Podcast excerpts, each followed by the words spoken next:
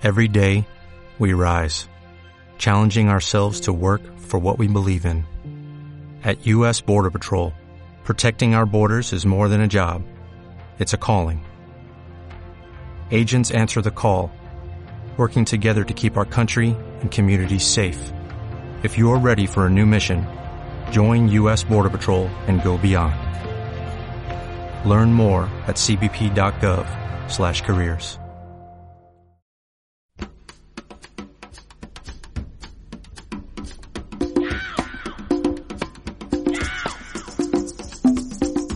Simpatía por la industria musical con Carlos Galán en Subterfuge Radio.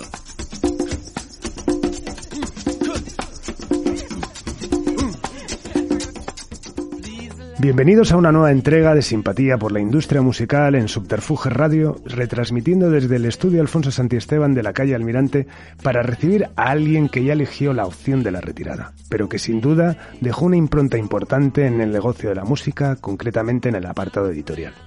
Una mujer que estuvo en la cima trabajando con los ejecutivos históricos, cosa que no la milanó en ningún momento a base de carácter y personalidad. Recibimos hoy en esta nueva dosis de sapiencia y experiencia el testimonio y la palabra de Carmen López. Bienvenida, Carmen. Bienvenida. Vosotros también y gracias por invitarme. No, uno, uno, uno, un auténtico un auténtico placer. Me costó un poco porque, bueno, por las circunstancias de todo, y bueno, creo que también estás muchas veces fuera de Madrid y tal. Sí, bueno, me viajo, via, bueno, antes viajaba más, antes de la pandemia, Sí. pero ahora un poco, pero sigo viajando. Claro que sí, disfrutando ya de, Sí, ese, la- de ese retiro que te, que te has ganado, porque leyendo tu, tu currículum es, joder, ¿cuántos años? Eh? O sea, Muchos. Una pasada, una pasada. Muchos, muchos, muchos. Bueno, eh, digo eso, entras a trabajar en, en la industria, como luego veremos, en, en 1962.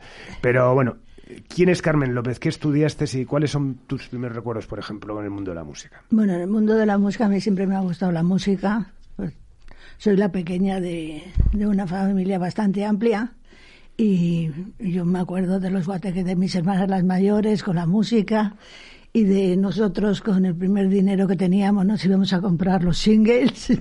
El- y, y siempre me ha gustado. Gracias a la llamada de un amigo de una de mis hermanas las mayores que me dijeron que si quería trabajar y yo entonces estaba en, pues eso, a, vivir la vida y no quería ni trabajar. Era más, todo el mundo me decía, tú trabajar con lo, con lo tarde que te levantas todas las mañanas y todo eso. Pero al final tuve una entrevista con Guillermo Carán en RCA, la Torre de Madrid, Hablando, estamos hablando de 1962. 62. Exactamente. Y empecé a trabajar en el de departamento de comercial Ajá. con, bueno, que ahí tuve la conocía bastante gente que luego se han, han sido famosos por otros aspectos, como por ejemplo Antonio Gamero y José María González Inde, que eran los los vendedores de RCA, te me acuerdo bueno. del 600 con el anagrama de RCA. Y, y nada, y estuve trabajando con ellos. Luego una, un- me, me propusieron hacer con ellos el catálogo de discos y nada, me iba. Pues yo empecé en la, en la castellana, pero luego por la tarde me iba a la Torre de Madrid a hacer el catálogo con, con José María y Antonio. Ah, Porque estaba la, la compañía divi- dividida. Eh, Estaba todo lo que era artístico y contabilidad y todo en, en esto, ¿cómo se llama? En la Torre de Madrid y luego lo que era comercial y almacén y todo eso en la castellana. en la castellana. Bueno, ent- entonces se llamaba Avenida del Generalísimo. entonces, nada, aquella experiencia fue muy buena, muy buena, la verdad. Me lo pasé muy bien con ellos. ¿Y recuerdas qué discos vendías? ¿Cuál- ¿Cuáles en ese- Pues entonces había, bueno, estaban, ah, había mucha mu- música americana, italiana, Ujú. había... Y pero- ya enfocado, me imagino, en ese momento era el momento que el corte inglés era el. Ya era el- No, no, mira, había mucha tienda pequeña, porque Ah. incluso luego, no sé si, bueno, José María luego hizo una película con Garci, Ajá. más o menos basándose en la vida de ellos como vendedores, Ah, porque ellos, tuvo, ellos tuvieron un problema que pillaron a Antonio Gamero, pues me parece que fue el Manuel Becerra con el co- coche de con el coche de la compañía lleno de propaganda comunista y le pillaron a él.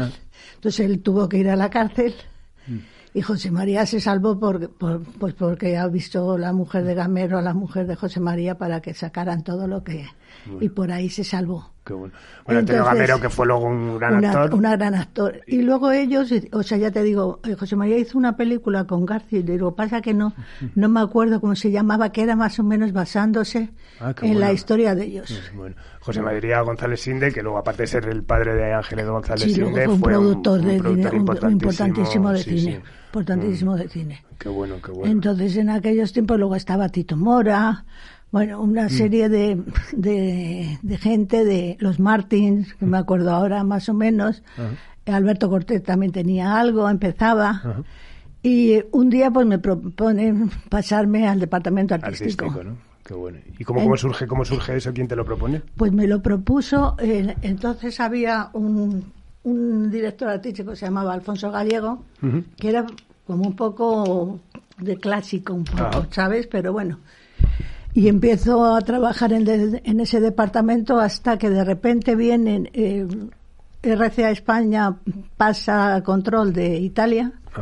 Entonces viene aquí el, presidente de la compañía era Fanti, que estaba de, en, en, Roma, pero le destinan aquí a España y cambian todo el departamento artístico. Meten a una persona que se llama Miracle, me parece que se llama Francesco Miracle, y él cambia toda la toda la estructura, del departamento artístico y entra a trabajar con nosotros L. Juárez. Ajá, vale, otro histórico. Otro histórico. el, L. Juárez y por la parte internacional era Oscar, Oscar Wember. Entonces, yo me dedico, bueno, pues me, encargan un poco también lo que era la censura, de llevar los temas a la censura, hacer las informaciones de etiqueta, todo todo un poco relacionado, pero al final éramos L, Oscar, Irene y yo. Éramos. Que, eran también ellos eran los ARs, o sea, un poco... Eh, ARs eran eh, L y Oscar. Vale, vale. Y Irene era la secretaria del, del mm. departamento y yo pues más o mm. menos haciendo, ya te digo, todo esto que en una época que también me imagino que a nivel de estructura estaría muy compartimentada, ¿no? Bueno, luego ya que tú viviste luego ya la, la, industria más moderna, pero por ejemplo ahora ya se diluye lo que es marketing con lo que es comunicación. Entonces marketing nadie sabía lo que era. Eh, eh, te estoy hablando que entonces eran vinilos. Claro, claro. Te estoy hablando de vinilos. Vale. Y o sea, se, era se planificaba. Se planificaba, yo me acuerdo de las grabaciones, que las grabaciones había un, no me acuerdo la palabra que era, que era el que llamaba a los músicos para hacer las grabaciones. Había había un, los arreglistas, que eran los que hacían los arreglos para la, para la grabación. Y, y, se grababa en un sitio, por ejemplo, uno, en el estudio de, me parece que era por el Paseo de las Delicias, había un estudio y ahí la música y luego la, la la parte vocal se grababa en otro sitio, era todo como, como que ahora mismo, ya te digo, yo que estoy hablando de la prehistoria, pero yo creo que ahora mismo vivo, creo que soy la más antigua del lugar. ¿Y, recuerdas algún artista que fichase? Y sí, en ese momento nosotros, L mm. fue el que descubrió a Luis Eduardo Aute. Y ahí, pues, estábamos entusiasmados con Luis Eduardo, grabó su primer single, que era Don Ramón, y ¿cómo se llamaba? Rojo sobre negro, era las dos, un single. Y ahí fue el comienzo de, de Luis Eduardo. Y la Torre de Madrid, que luego fue donde estuvo CBS también, era el mismo... Sí, sí, porque CBS lo estaba distribuyendo entonces Hispavos. Ajá, vale, vale, vale. CBS lo distribuía Hispavos. Mm. Entonces ahí estuve, luego también Maritrini también grabó con nosotros, María Hostiz...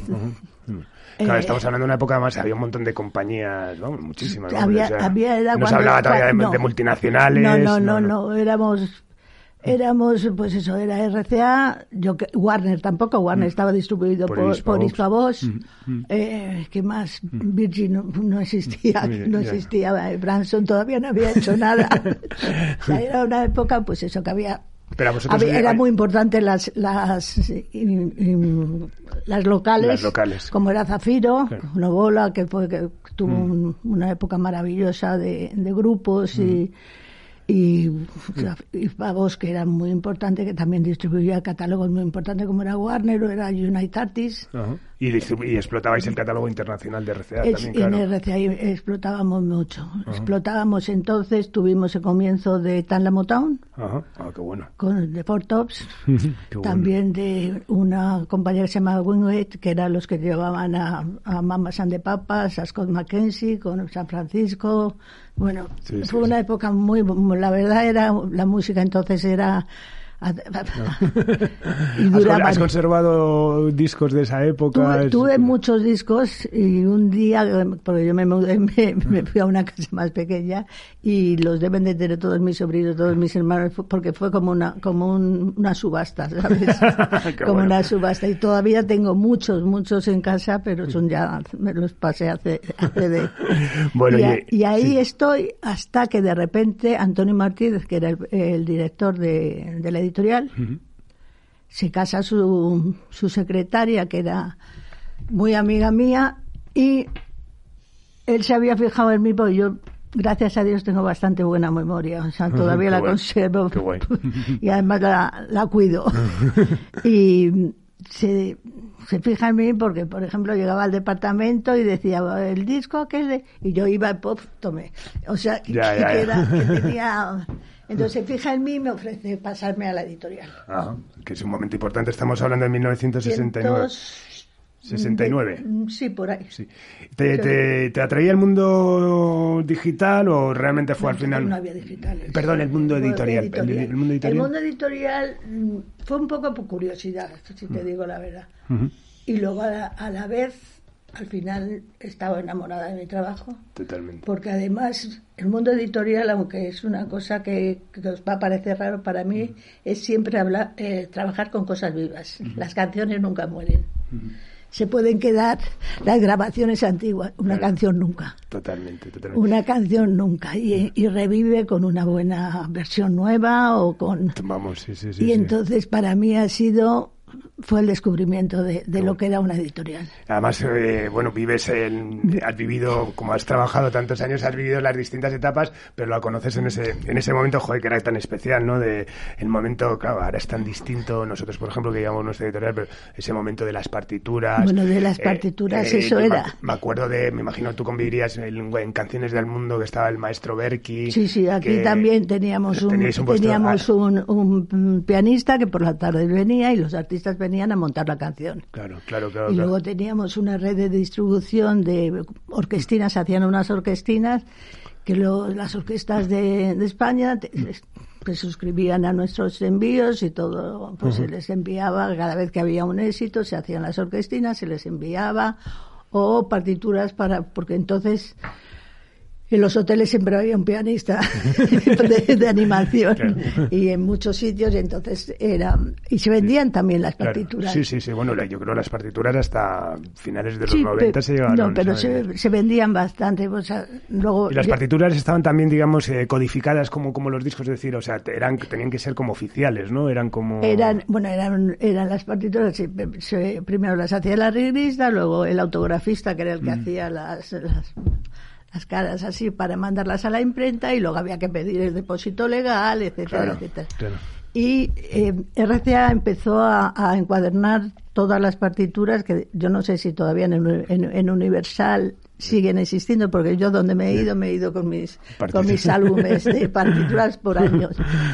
Entonces eh, era ya te digo la, la época esa del, del, pianista que iba por la tarde los artistas iban a montarlo eso lo, lo estuvimos viviendo. Entonces eh, y de trabajar, de trabajar con, con el autor, que era otro ente distinto al intérprete. Ahora ya también, como hablábamos antes de marketing y la promoción, claro, las cosas se diluyen. Es decir, vosotros trabajáis con, con, con, autores que luego, o sea, le ofrecíais a los intérpretes. ¿O cómo, cómo era ese, ese trabajo? En, aquel, en aquel tiempo, además, en el, en el tiempo, porque estuvimos en la Torre de Madrid hasta el 71 en el 71, que fue una época también, en los 60 y tantos, fue maravilloso por la música italiana, pues hacían ah. todas, se hacían las, eh, casi todos los artistas hacían las versiones en español, todo de, Rita Pavone, ya, eh, Gianni Morandi, Nicola Di Bari, todos, y, o sea, el, luego Jimmy Fontana con El Mundo, o sea, había, había montañas de, de éxitos todos los años, sobre todo eh, llegaba a San Remo y teníamos un montón de, Claro. de éxitos y ya no solamente a nivel discográfico, a nivel partitura se vendían un montón. Y luego a nivel local, ¿trabajabais solamente con, con RCA? O, eh, No, no, sí, trabajaba con mucho porque además eh, yo la, la parte autoral yo la he respetado mucho porque muchas veces dices, bueno, es que luego ellos tienen eh, otra manera de ganar, pero hay muchos autores que viven de sus canciones, Totalmente. que solamente son autores y de hecho Perales empezó así, Perales, yo me acuerdo el- un primer tema que hizo para un artista que se llamaba Jacobo, era entonces él se dedicaba a hacer canciones, pero no no era no, De no era intérprete, Sí, era sí. la única entrada que tenía era Sí, lo sí. Sí, sí. la parte esa. Sí. Y yo de verdad siempre al autor lo he respetado muchísimo. No, es una figura que, claro, ahora las nuevas generaciones no, no, te- no lo entenderían, ¿no? Ese Ya. Luis Gómez Escolar, ¿no? Que al final eran grandes autores, ¿no? Que tuviesen algún, hicieran algún pinito artístico, Sí, ¿no? pero, pero, muchos, muchos, es que hay infinidad. El mismo, el mismo Manuel Alejandro, Ujú, Total, total. ¿Y con qué autores recuerdas trabajar ahí en RCA? Pues en, en RCA hemos, eh, porque luego fue uno de los primeros, eh, yo creo, co- compañías que empezaron a hacer, a hacer contratos eh, exclusivos, como era Fernando Arbés, como era Manuel Alejandro, como era Armenteros, Herrero, eh, Jean Bautista Humet, había muchos que, eh, que teníamos que hacíamos contratos y hacíamos eso, luego hacíamos, ofrecíamos los temas. Entonces también empezó en esa época un poco lo que era la sincronización de meter en películas, de meter en- publicidad. en, en- en publicidad, en- y, y empezó a cambiar un poco lo que era la, la editorial, por ejemplo. Luego también empezó la, la moda de las discotecas, que me acuerdo que hacíamos unos discos, que estaban todas las canciones fusionadas, Sí. para, para que era en vez de repartir partituras lo que repartíamos era discos Discos. discos que, Ya. que entonces quien llevaba toda la parte de discotecas contratamos a no sé a Fernando Muñoz Ajá. Que, Sí, que- sí, sí, sí, que- sí. que era el que iba por las discotecas ofreciendo o Ah. sea regalando los discos para poder conseguir derechos de ejecución mecánica no, pe- pero era era y una época que estuvimos allí, o sea, en- luego ya te digo, nos fuimos de la Torre Madrid y nos fuimos a Doctor Fleming. Ajá. Doctor Fleming había, había eh, en el, era un patio, que era donde estaba antes el economato americano, que entraba por Carlos Maurras y había, estaba el estudio de RCA, había un estudio de grabación y estaba también la el almacén. Y luego por Doctor Fleming entrabas a, la, a lo que era la compañía de discos y en la otra parte, o sea, tú entrabas por el, por la, el portal y a mano derecha tenías el compañía de discos y a la izquierda tenías la editorial. ¿Y tú tenías, por ejemplo, una base de canciones ya grabadas que era lo que luego se ofrecía a intérpretes o de repente aparecía, no sé, eh, X artista decía, venían, quiero venía, repertorio para venía mi disco"? exactamente y Sí. íbamos dándole le- tenías reuniones con ellos Mm. te sentabas y empezabas a, a- a poner a Canciones, poner tal. canciones y entonces lo- ya de lo que ellos más o menos creían les hacías ya una cintita y se la llevaban para o para organizar o para lo que fuera Qué bueno. Entonces- ¿Y, y, y cómo eran los contratos de, de, de- de esa época? ¿Qué, qué recuerdas? Bueno, me era la época del 50% Del sine 50, qua non, sí, ¿no? normalmente era 50-50. Innegociable, ¿no? eh, bueno, sí, había momentos que sí era- eran negociables, o sea, de- Sí, sí, sí, dependía- que es que todos los contratos, todos los contratos siempre es un toma y daca. Totalmente. Sí, sí, sí. sí. Toma, Bueno, o sea, es un toma y daca. Y entonces, pues Sí. yo creo que nunca he engañado a nadie, nunca he engañado a nadie, porque, por ejemplo, cuando me venían que querían luego hacer coedición con la sello, yo decía, Mm, yo no, yo soy de las que no. Si Ya. tú, tú quieres, o sea, te lo digo para que no firmes conmigo y luego. Sí, sí, sí, porque- sí, sí. No, además los contratos aparte Pero- no, no- pero- no, no puedes engañar a nadie. A nadie le pones una pistola en la cabeza Exactamente, con- para exactamente, exactamente, exactamente. O sea, de- y, y eran pues el, tipo de contrato que luego fue cambiando. Luego también se fue, eh, se fue los muchos artistas grandes, o sea, autores grandes, montaron sus propias editoriales que luego las administrabas, las coeditabas o, o según lo- según a lo que llegabas con el autor. Ajá. ¿eh? Y, Y, luego catálogo internacional también. Eh, Catálogos internacionales. editorialmente también lo trabajabais. Trabajaba, mucho con los, con los catálogos internacionales. Hacíamos muchas versiones, hacíamos luego, por ejemplo, tuvimos muchísimos e-, éxito porque tuvimos un contrato estando en Dr. Fleming con Henry Belolo, el productor este francés, que pues de, que era grande, exactamente, exactamente, de Village People a, a Diana Ross, a, un montón de, artistas grandes. Y, bueno, y en 1972 te vas a Estados Unidos. En 1972 me voy a Estados Unidos. ¿Pero a nivel formativo, a trabajar? Ah, no, me voy a, a, inglés, a, practicar el inglés, a, y, me estoy... Y, o sea, digamos que coges una especie de excedencia. De excedencia, pido una excedencia y mm.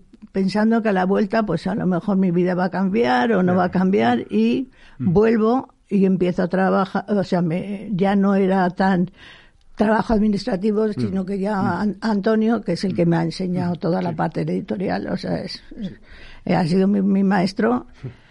Y, en Estados Unidos no, no, tienes contacto ahí con el sector para nada, nada, para nada, nada, para nada. Es lo que es clases, clases, clases, y pasarlo bien, y nada más.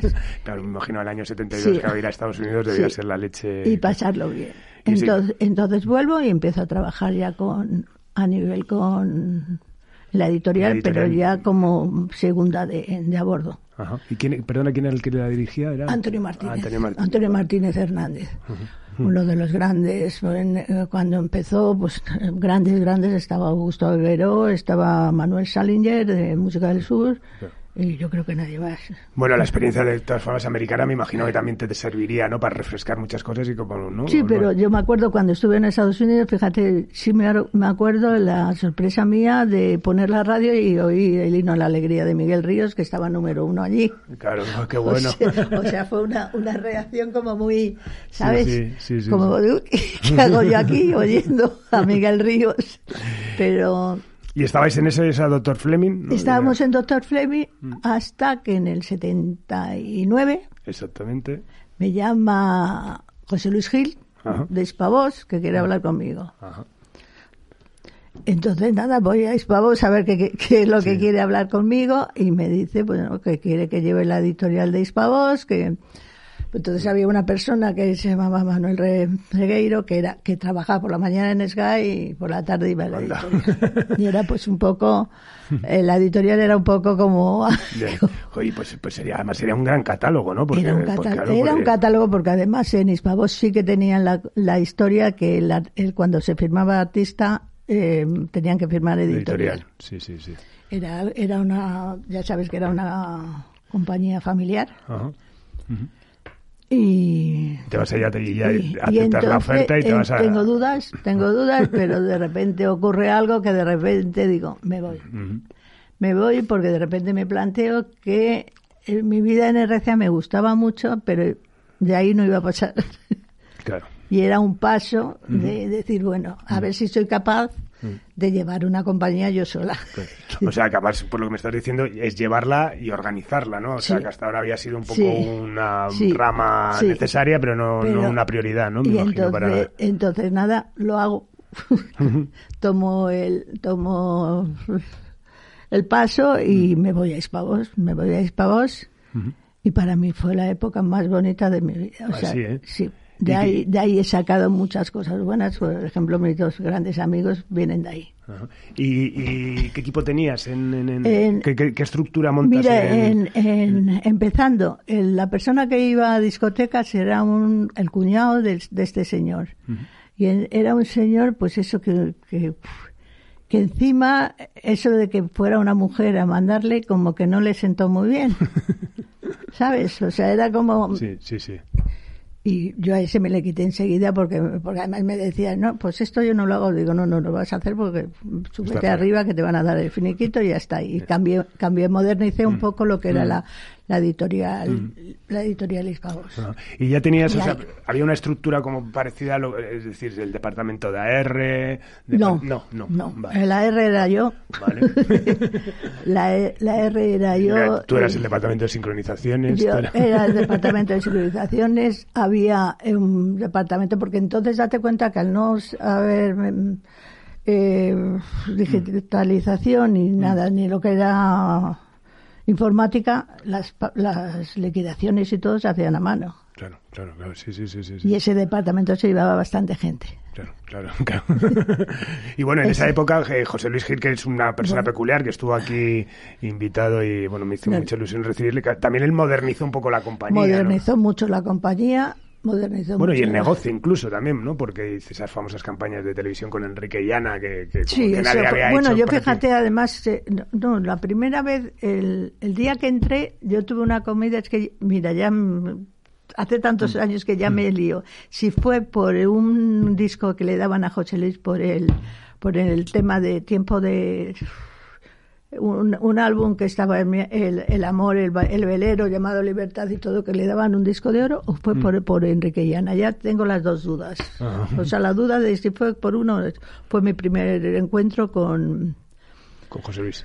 bueno, sí, y con la y compañía. con la compañía. y con la compañía. Eh, yo empecé a, asistir también a, reuniones de marketing con la compañía de discos. Éramos, éramos ya un, un grupo, contaban conmigo para todo.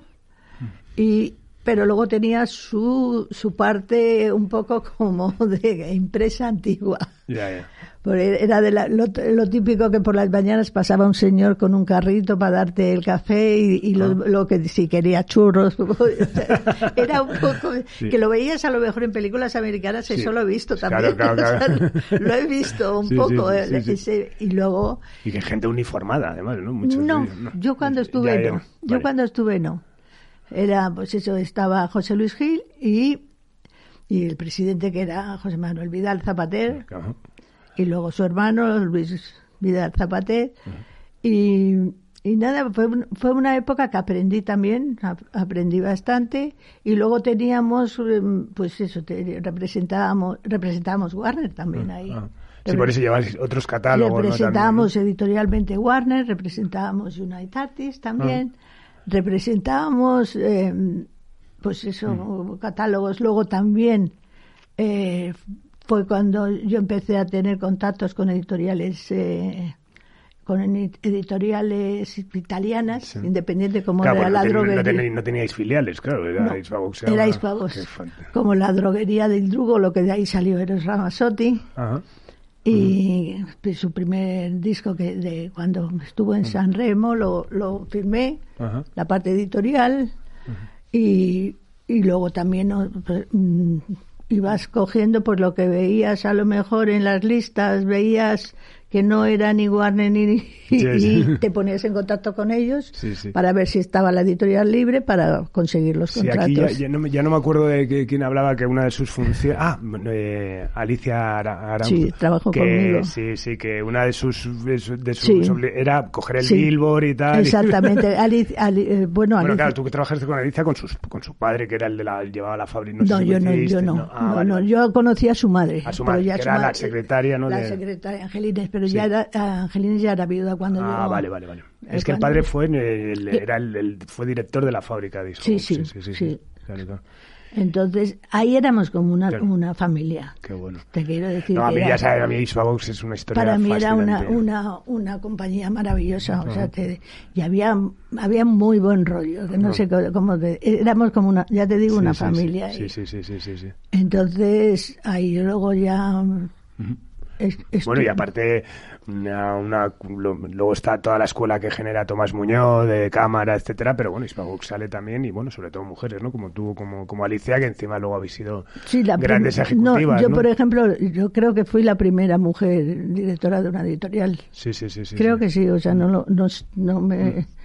Desde luego en aquel tiempo yo era la única que... ¿Y recuerdas algún éxito así en Hispavox eh, que, pues mira, esto lo fiché yo y fue... sí, tal? por ejemplo, Eros Ramazzotti, lo fiché yo. Eh, ¿Cómo se llamaba aquella canción que era... eh, ay, fíjate, que además la metí en un anuncio, era una de... Voy contigo, no tú no, ¿cómo era? ¿Sabes? Era de un... De- pero de, de Eros.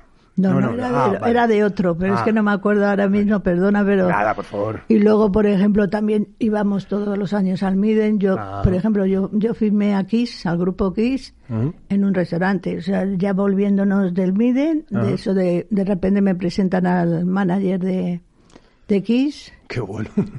y me dice, a ver, eh, y me, digo, ¿tenéis editorial en España? Pues no, queremos cambiar. Y, entonces, y ah. ahí más o menos hablamos y firmé con ellos. Qué bueno, qué bueno. O sea, fue una... Porque ellos tenían igual la editorial solo para Estados Unidos y... Era la editorial, o sea, pero luego ellos, había muchas compañías que, no, que iban buscando subeditores en todo en todos las, las países, los territorios. Había veces que tú, normalmente cuando firmabas así en plan independiente, firmabas para España, Portugal y Andorra. Siempre me acuerdo de, esa, de, esos, de esos tres, como al principio eran por vida de copyright y luego cambió, pues eso, a tres, cinco años o lo que sea. Claro, luego se hacían eran temporales, ¿no? O sea, explotó por tres años. Sí, sí, luego era de que luego renovables si no había una denuncia por, por ninguna de las partes y, mm.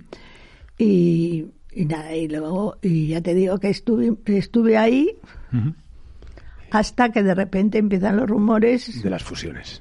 O de las fusiones, de las compras. De, que nos compraban en mí. De que nos compraba en mí entonces, pero a nosotros no nos habían dicho nada, nada. Lo sabían unos pocos, unos pocos, pero nada más. Entonces ya un día me bajo a, a, a ver a Vidal Zapatero y digo, bueno, ¿qué pasa? Porque yo es que me siento una mesa con un numerito dentro del inventario. No, no, no se preocupe, no se preocupe. Y esa misma tarde me llamó Luis Aguado, que era entonces el presidente de mi a su despacho que estaba en Plaza de Ramales y nada, fui y me dijo que tranquila, que que, que, yo me iba a quedar con la, con la editorial de las dos compañías y que entonces estaba en la editorial Abelino Esparza, pero que él pasaba a director de, de Hispavos. Porque Hispavos y M estuvieron un tiempo separados, cada uno trabajando. Y eso, entonces tú llegas con tu, tú tienes tu catálogo de Hispavox y te llega todo el catálogo de EMI y directamente los fusionas o durante un tiempo conviven los dos? Durante un tiempo eh, están separados. Es más, yo cuando a mí tiré bastante de Hispavox cuando tenía cuando íbamos al Miden, yo tenía mis reuniones con mis catálogos de Hispavox que tenía que ver a, y luego eh, también con las reuniones con los de EMI. Ah, o sea, yo ahí distribuía bastante. Y, y EMI se va, toda la estructura la va a Torre Laguna, ¿no? la parte editorial sí. la parte editorial sí, la, se viene todo conmigo. Hay gente que viene a trabajar conmigo. Yo, por ejemplo, tiro de la secretaria, de la secretaria que tenían en EMI. Pues además, yo la que tenía era una de Hispavos que no, no hablaba inglés y entonces ya me cojo a, que, que esta chica duró poco, pero había una amiga que, bueno, ya, me, ya me pongo a, organizo un poco lo que es la editorial, ya nos suben arriba porque nosotros estábamos en el piso de abajo y ya necesitamos más espacio ya. Y empiezo a mm. trabajar con, con toda esta con toda esta gente, por ejemplo, con el catálogo de Enemy tenían por ejemplo a Stevie Wonder, Qué bueno. ¿Y cómo se, cómo se vive, eh, que luego lo volviste a vivir, cómo se vive eh, una fusión así? Es decir, me imagino que el, aspecto humano, porque al final es una fusión implica que donde hay dos sobra uno, ¿no? Entonces, ¿cómo, cómo, se, cómo lo recuerdas? en aquel tiempo... sobre todo siendo, como decías, una empresa tan familiar. Lo de entonces lo llevé mejor. O sea, lo, lo de lo de Hispavos fue más fácil.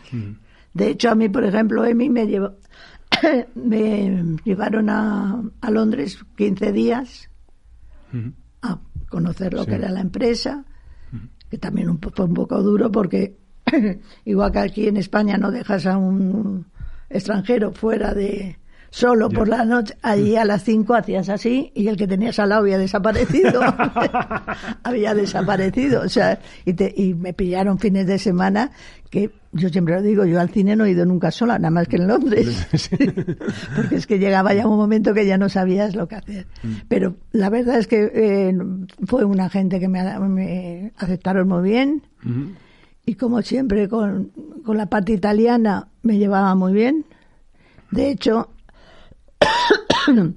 Entonces en, en, hacíamos viajes internacionales. Yo como llevaba Hispavox y Emi, yo me acuerdo un año que tuve que hacer un viaje que empecé por todo Latinoamérica y luego me encontraba en, en, en Nueva York con el italiano para hacer la parte americana ya en plan de contratos serios, como de...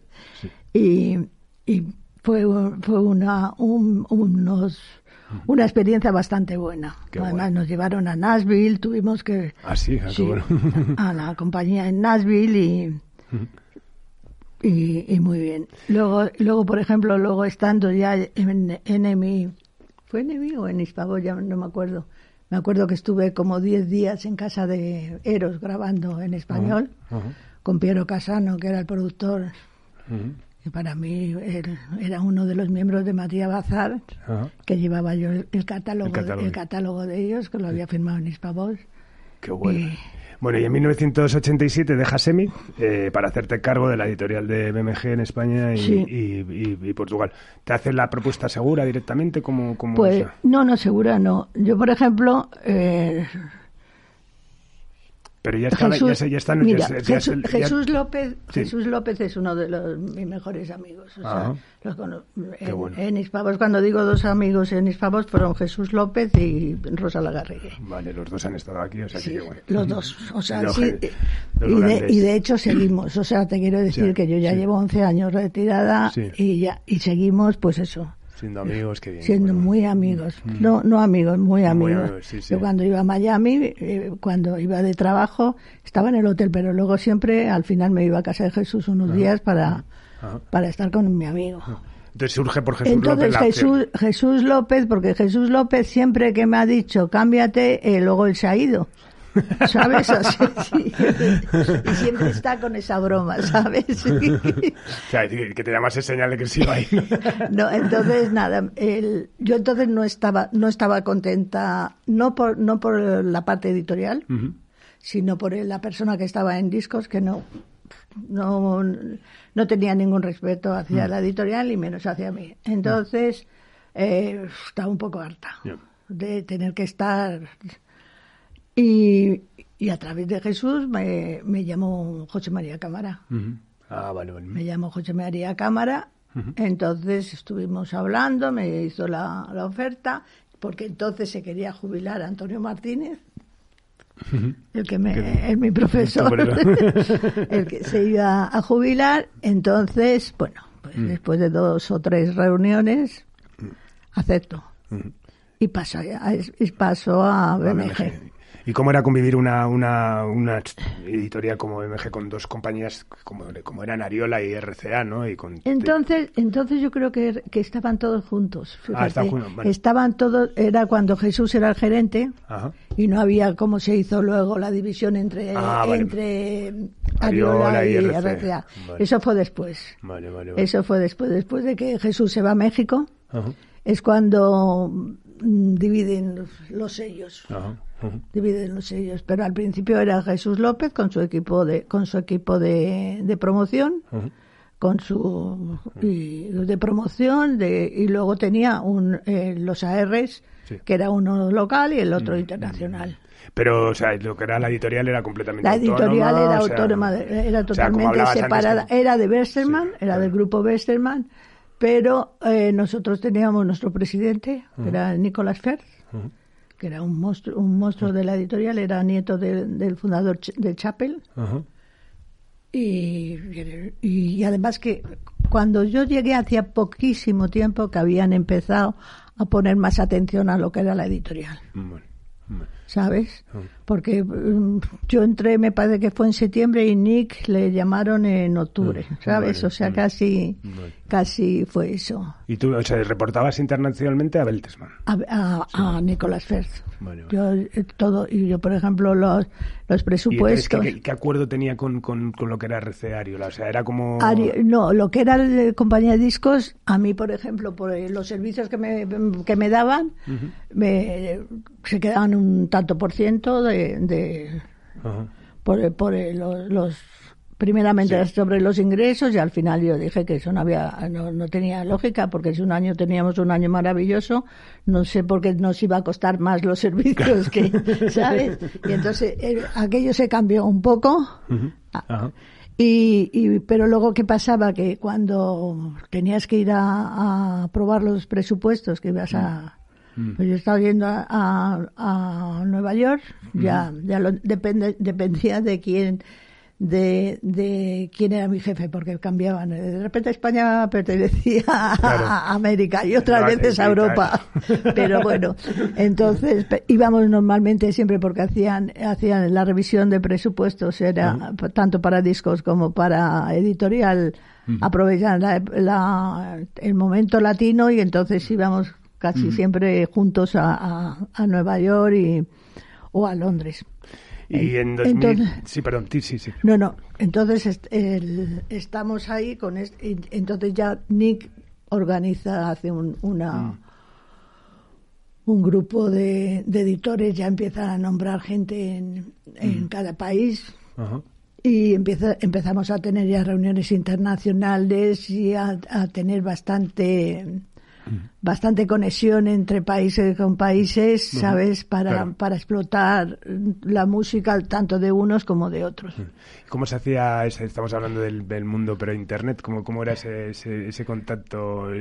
¿Teníais como reuniones, eh, digamos, os enviabais las cosas que ibais a editar? No, no, no, íbamos, teníamos reuniones presenciales, presenciales, hacían en reuniones, pues eso, en España, en en Francia, en Alemania, una vez estuvimos en el Oktoberfest de Alemania, o sea, siempre era presencia y ahí lo que hacías era presentar lo que tenías más o menos, luego todas las semanas te tenías que mandar los, los charts, los charts todos los meses hacías como una especie de, de carta en el que informabas de todo lo que los, eh, los números unos que habías tenido, las, los, lo que estaba pasando en el país, los discos que habían vendido más, el IPC, todo con una, una explicación de, de cómo iba cada país.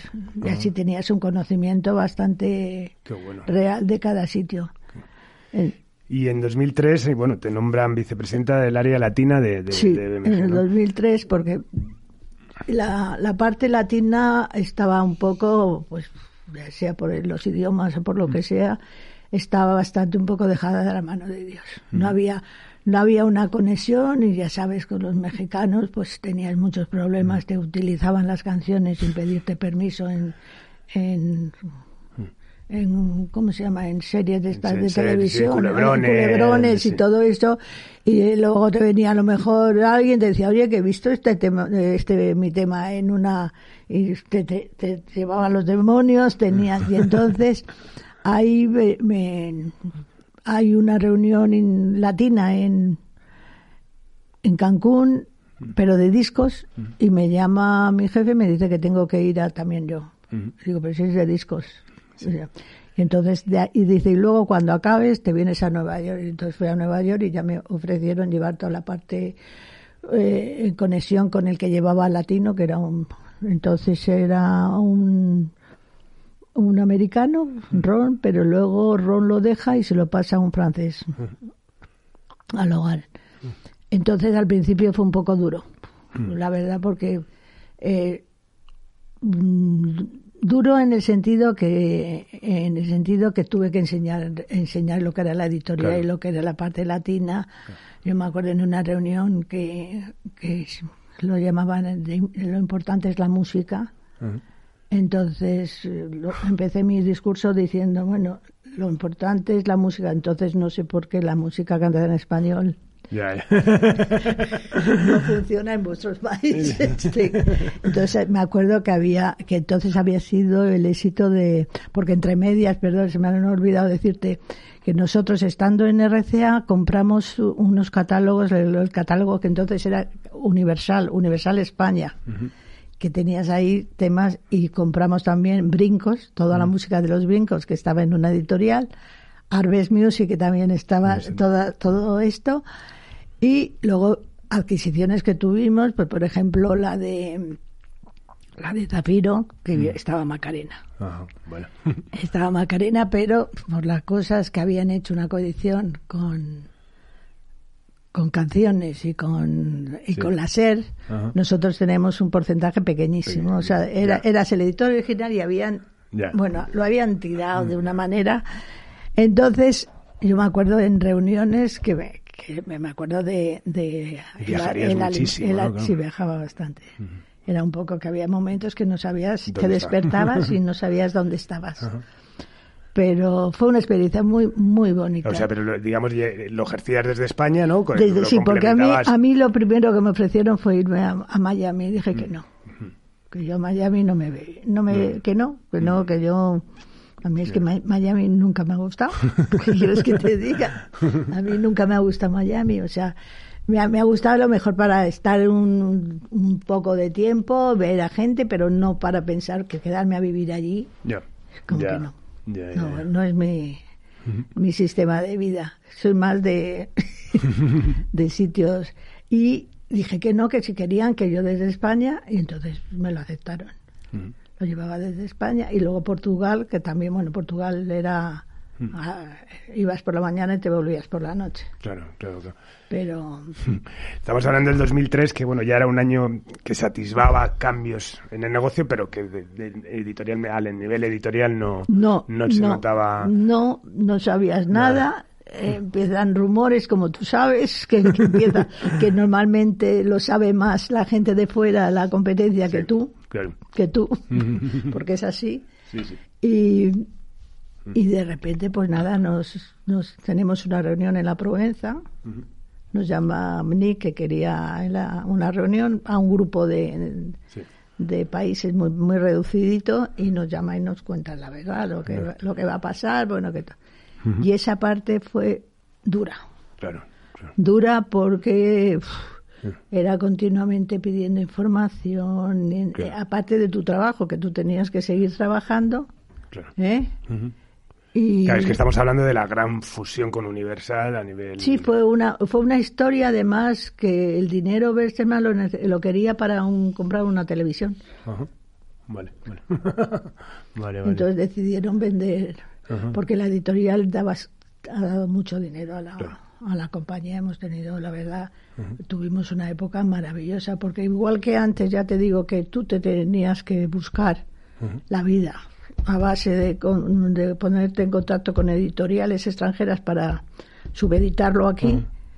Se forman los departamentos internacionales de todas las compañías, en el cual se dedican a fichar grandes para todo el mundo y, y nosotros tenemos eso, esa representación a través del Departamento Internacional de BMG. Vale. Le hace Neil Diamond, le hace Villis y, y muchos, muchos más.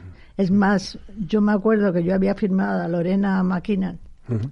pero además de esas cosas que, que no, no, la verdad es que he tenido suerte en mi vida todos la en ese sentido, por eso es que, que recibes una llamada que quieren comer contigo y era Lorena Maquina y me dio el, el catálogo para, para España, para España y Portugal, a un porcentaje maravilloso, pues nada, me- me- a lo mejor te estoy diciendo 70-30, una sí, cosa sí. así. Ajá. Y de repente me viene Internacional diciendo que han firmado a Lorena Maquina y que el porcentaje es 85-15. y le digo que de eso nada, que mi contrato todavía está en vigor. está en vigor y es 70-30. 70-30, ¿no? Por eso te digo. Entonces, luego también en ese momento habíamos empezado, que fue yo creo la multinacional que empezamos primero con lo que era la música de librería. Ujú. La música de librería que nunca se le ha Ya, ya. nunca se le ha prestado atención. Esa es la gran amenaza eh, cuando te ve a mí como, como pequeño editor que soy cuando me dicen, no, quiero esta tal, no, es que tal. Si, no, ponte una de librería. ¿eh? O sea, No, no, por eso te digo. Es, es que es una, es una. A, a mí me empiezan a decir que, que, que me, me tengo que meter porque Nick era muy, era veía muy bien todo, todos los negocios y que me tengo que meter en música de librería. Y yo me daba una pereza, Carlos, Claro, claro, porque tenías que buscar a alguien claro. La generarse. Que a cuando- que, que, que supiera un poco de esto, que se metiera, que Total, que al final contraté a una persona que al final no me valió para nada porque era un viva la Virgen, bueno. Entonces tengo la suerte que yo tenía entonces una secretaria que era muy inteligente, muy lista y me dice que ella le gustaría probar, cambiar un poco su estilo. Y le digo que vale, pues si se, que si se atreve con la música de librería. y, y, ese departamento empieza a subir, a subir en ingresos, porque además es que era un, es un contrato que es 50-50. Claro, claro. O sea, que, que, que, el margen que te deja es impresionante. Y claro, es lo que tú dices. Tú ibas a una, a una película y le pedías 6.000, 7.000 eh, euros por un, por un tema y te decía, es que por librería no pago eso. claro, claro, claro, claro. y entonces, pues era, ha sido una manera también de, de estar en muchas películas también. Eh, y ese departamento, tengo que decir que fue uno de los que me, mejor me ha ido y, y, entonces en la época ya de ya tan, de BMG la última parte como la de la de Universal la sincronización ha sido muy importante. y bueno, y tienes eh, el cargo también, otra fusión, ¿no? La de Universal cuando adquiere BMG, y a ti también te hacen responsable de, bueno, de la fusión de los a mí me hace, pero eso fue... Universal no tenía en España editorial. Sí, sí. Sí tenía. Universal tenía... Oh, Universal, date cuenta que era Poligran. Claro, claro, es verdad. Era Poligran. Era... Y tenía... tenía mucho catálogo. tenía mucho catálogo y esa fusión para mí fue muy dura.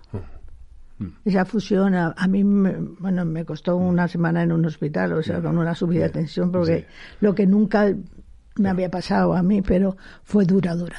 Pero no hay información, información, información. No, información, información y luego, pues, lo que tú decías. Mm.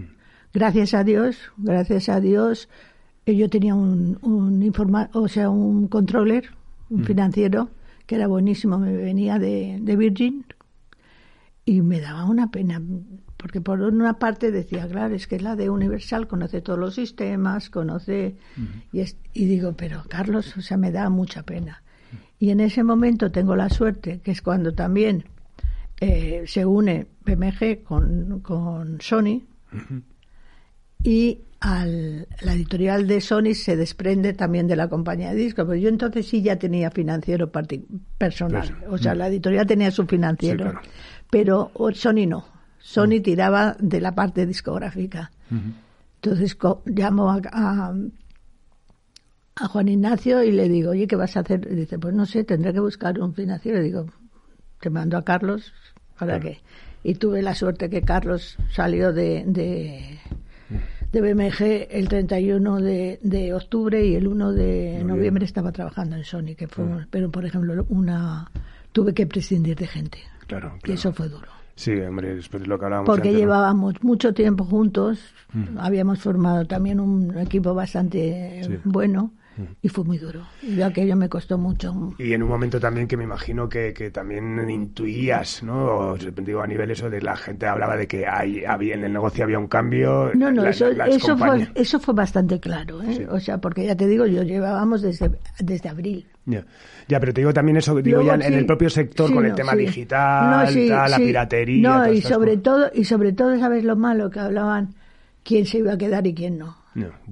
Entonces, pues, luego tuvimos unas reuniones bastante desagradables, que, no sé, cuando nos llamaron a Londres, yo no entendía nada, yo no entendía nada de lo, de lo pues yo estaba acostumbrada a lo que era BMG, que no te dejaban, pues lo que te decía, tú ibas a, cualquier país y no te dejaban sola en, ningún momento. Siempre te habían buscado cenas, comidas, te, organizaban una agenda. Y aquí es que ibas y, te tenías que buscar la vida, que, que, ya éramos todos muy mayores para hacerlo, pero, pero bueno, era. Bueno, y ahí ya de esos tres años intensísimos son lo que te deciden no a retirarte ya y... Llega un momento, llega un momento que digo, yo creo que ya, porque además te voy a ser muy sincera, a mí yo por ejemplo estando en BMG empieza la época del rap, y yo yo ya tenía muchos años y decía, yo es que no me veo. O sea, yo me acuerdo que tendría a, entonces con para llevar todo eso a Andrea, Andrea Mogliani, y, y, yo decía, no me hagas ir porque yo no entiendo de esto. Además es que no voy a empezar a aprender.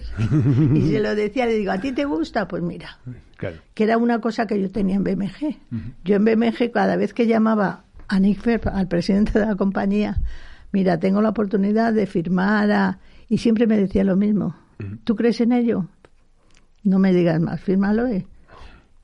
Y aquí, en cambio, en Universal había que hacer unos estudios, había que hacer unos planes, unos targets. Y yo decía, pero si es que yo no yo no sé nada de música, pero tengo esto. O sea, yo oía la música y decía, joder, esto va a ser. ¿Me llegaba o no me llegaba? ¿Me llegaba o no me llegaba? ¿Sabes? Y, y toda mi, mi carrera ha sido a base de eso. A base de eso, de pues yo la primera vez que oí Contamíname, Contamíname dije, esto va a ser un pelotazo. Y firmé a, y firmé a, Pedro. Claro, claro, sí, sí. Y firmé a Pedro y, y, bueno, y con Pedro ha sido también una serie de éxitos, de éxitos de, de, que hicieron la banda sonora de una película, la hizo entera. Y todo era, ya te digo, así. Sí, sí, sí. Pero venía una época que a mí tampoco me gustaba mucho la época como era. Y de repente te pilla en un momento de tu vida que dices hoy ya y empezaste a hacer a otra familia porque mm. a una familia que como que no como que no pintabas mucho tú ahí sabes eh, y yo dije bueno yo me acuerdo que cuando decidieron que era yo lo he dicho siempre yo puse todas las pegas del mundo yo puse todas las pegas del mundo para que cogieran a la otra persona. Sí, sí, sí, Y a todo lo que pedía me, decían, vale, vale. Y al final dije, vale, pero en, en, en, el, en el 10 lo dejo.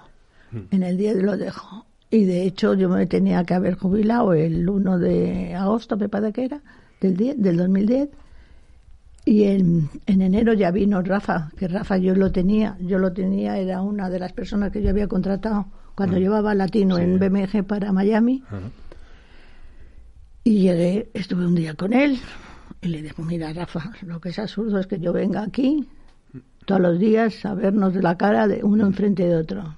Yo vivo muy cerca, me voy a, estoy en mi casa si necesitas algo, levantas teléfono que yo en cinco minutos estoy aquí.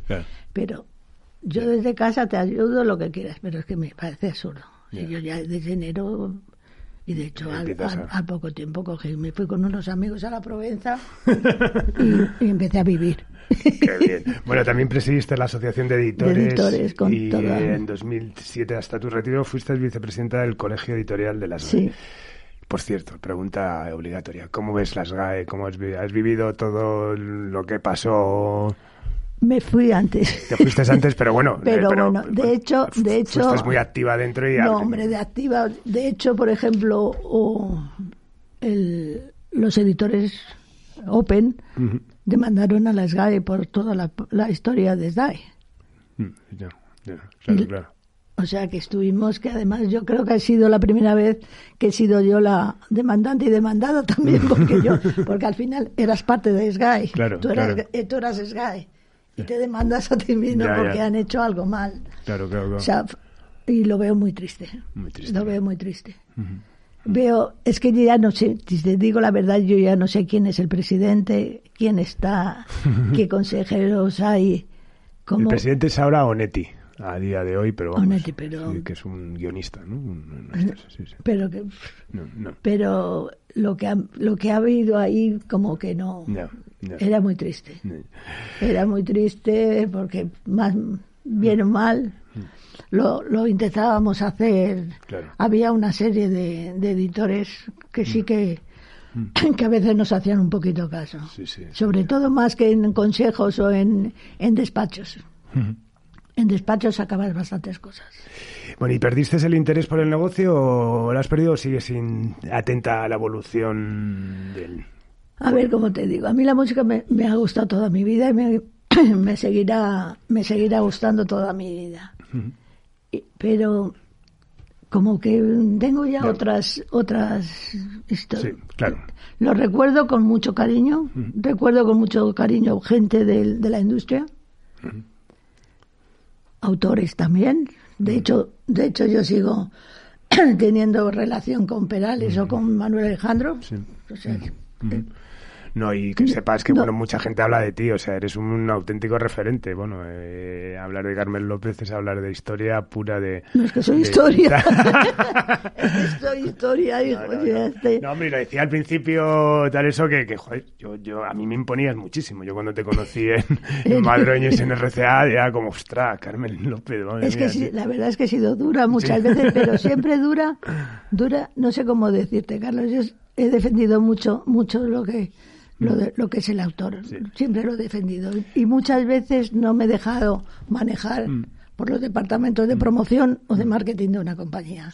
que eran los que les interesaba que tú dieras todo gratis para que ellos pudieran llevarse bien con... No sé. es que yo ahí siempre me he negado. Yo siempre he dicho eh, que la música hay que pagarla porque a mí, a mí me ha llamado mucho agencias de publicidad. Decía, es que te estoy haciendo promoción. Le digo, te he pedido yo que me hagas promoción. Tú quieres este tema porque te interesa para este anuncio. Claro, claro, Entonces la música hay que pagarla. Tú no pagas a, cualquier cosa que hagas, pues es que la música hay gente detrás que tiene familias, que tiene y es su patrimonio, o sea, es su dinero. Sí, sí. Pues nada, todavía es un mensaje que no te creas que ha terminado de calar. No, no, ya lo sé, ya lo sé porque bueno, tengo ya te digo con, Rosa hablo un poquito, con, mm. Jesús poco, pero cuando nos vemos, pero sé cómo está el patio, cómo, pero en parte yo creo que me fui en el momento que había que irse. Porque lo que no quiero es ser. Eh, es que ya no pintaba mucho en. No pintaba yo en este negocio. Yo creo que había hecho. Todo. Había hecho lo que tenía que hacer. Nadie podrá decir de mí nada malo, podrá decir que era una hija de su madre y todo esto, pero nada más, nada más. ¿Y de qué te sientes orgullosa, especialmente orgullosa de todos tus años de profesional? O sea, si tuvieses que decir, pues mira. Pues de que, de que hay mucha gente que ha trabajado conmigo y han llegado muy lejos totalmente. ¿Y quiénes han sido tus referentes en, la industria? Bueno, ya me has hablado de Rosa, de Jesús. ¿Quiénes han sido la, quién recuerdas como, joder, aprendí mucho de él, fue un placer trabajar con? Pues te vuelvo a decir, Antonio Martínez para mí fue, fue muy importante. También yo puse mi granito porque tenía un sistema, me enseñó a leer, a leer los contratos. Totalmente. Y yo, por ejemplo, desde el primer momento yo no hacía un contrato sin saber por qué se hacía eso. Pero también por mi parte, pues yo lo modernicé un poco. Esas enseñanzas me fui un poco acoplando. Y luego, por ejemplo, me dio mucha este, industria de también conectarme con, con, la, con la industria del cine, que ahí también aprendes mucho. Totalmente. Aprendes mucho, me parece un mundo mágico que sigo teniendo. Fíjate, yo ahora tengo uno de mis amigos también es un productor de cine, que empezamos pues eso, con, con,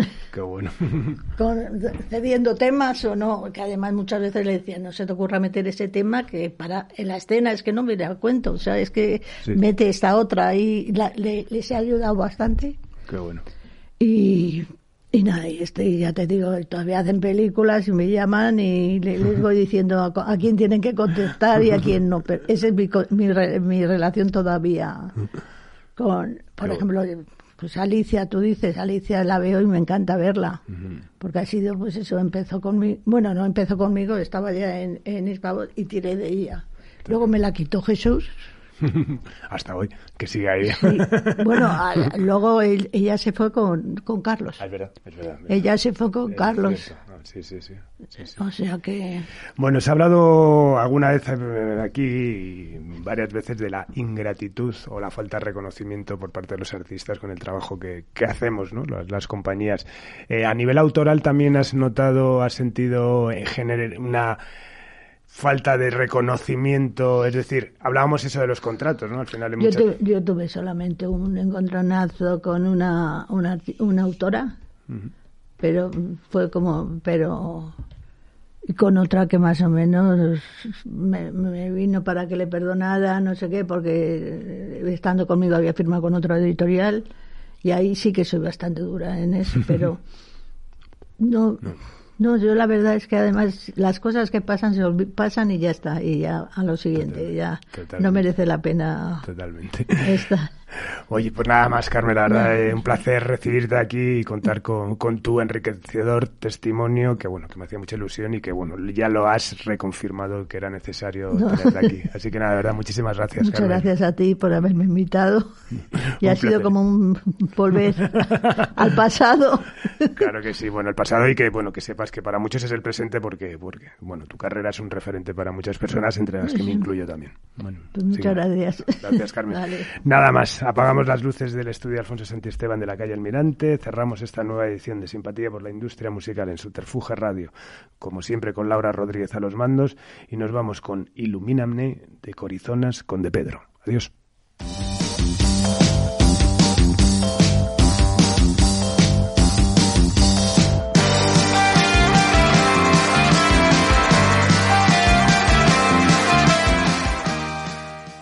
Estás escuchando Subterfuge Radio. Mejor sonido que nunca gracias a Tierra Audio.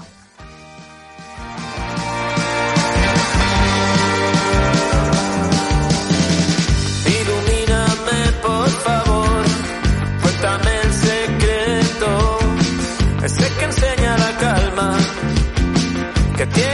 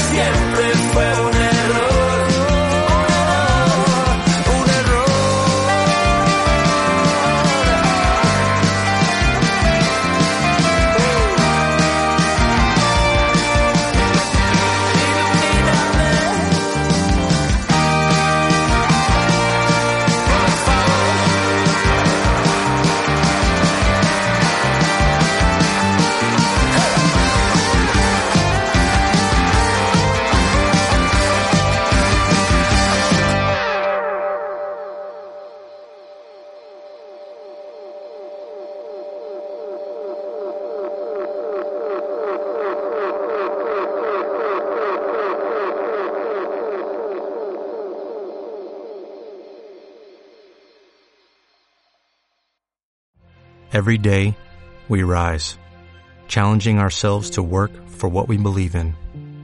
At U.S. Border Patrol, protecting our borders is more than a job, it's a calling. Agents answer the call, working together to keep our country and communities safe. If you're ready for a new mission, join U.S. Border Patrol and go beyond. Learn more at cbp.gov/careers.